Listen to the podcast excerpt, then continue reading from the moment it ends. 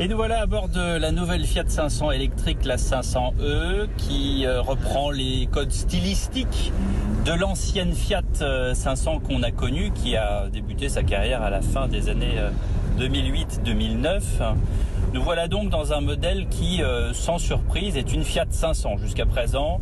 Ça, il n'y a pas de doute, on est exactement dans le même environnement à part que l'intérieur est beaucoup plus modernisé, notamment avec cet écran 10 euh, pouces, un peu plus de 10 pouces, euh, qui ressort un peu comme un écran plat. On est un peu façon Tesla, j'allais dire, avec cet équipement très moderne et l'écran central aussi sur le Komodo qui reprend euh, le compteur rond, mais qui là est entièrement digitalisé. Et donc ça, c'est un plus puisque ça ajoute à la modernité. En ce qui concerne les dimensions, c'est une voiture qui fait 6 cm de plus en largeur et 6 cm de plus en longueur.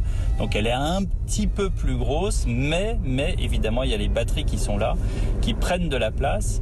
Et alors parlons-en de ces batteries. Le bilan de cet essai serait formidable si cette batterie qui est annoncée pour faire jusqu'à 420 km en ville euh, et au moins en tout cas 300 km en cycle mixte n'était pas de la pure fumisterie puisque là franchement avec une voiture que j'ai récupérée avec une autonomie qui, euh, qui avoisinait les 180 km, après avoir roulé un petit peu avec, on se retrouve à 107 km d'autonomie. On a l'impression qu'on va vraiment tomber en rade.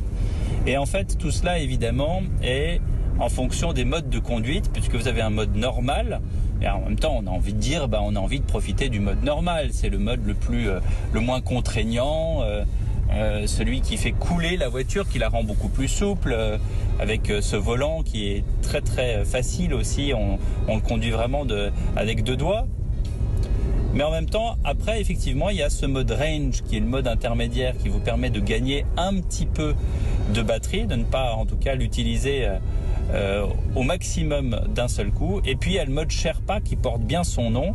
Alors là, le mode Sherpa, c'est vraiment Allô maman Bobo, au secours, au secours, je cherche une borne. La voiture en mode Sherpa se met à 80 km/h maximum, donc vous pouvez pas euh, en gros prendre l'autoroute avec.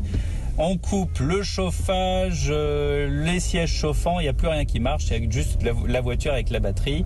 Voilà donc le bilan pour cette voiture qui est très belle, hein, c'est très luxe, j'allais dire un peu trop luxe. Souvenons-nous des Fiat des années 2000 qui étaient proposés à 10 000, 11 000 euros et, et qui se sont d'ailleurs vendus comme des petits pains. Là, on est quand même à une voiture qui commence à 27 000 euros euh, en version euh, berline, qui culmine à 33 000 euros en version cabriolet, 30 euh, en version 3 plus 1 puisqu'on va avoir cette 3 portes avec une petite porte en plus pour les enfants qui va arriver comme il y avait eu la Mini Clubman à, à une époque. Donc on est là quand même sur des voitures très très onéreuses.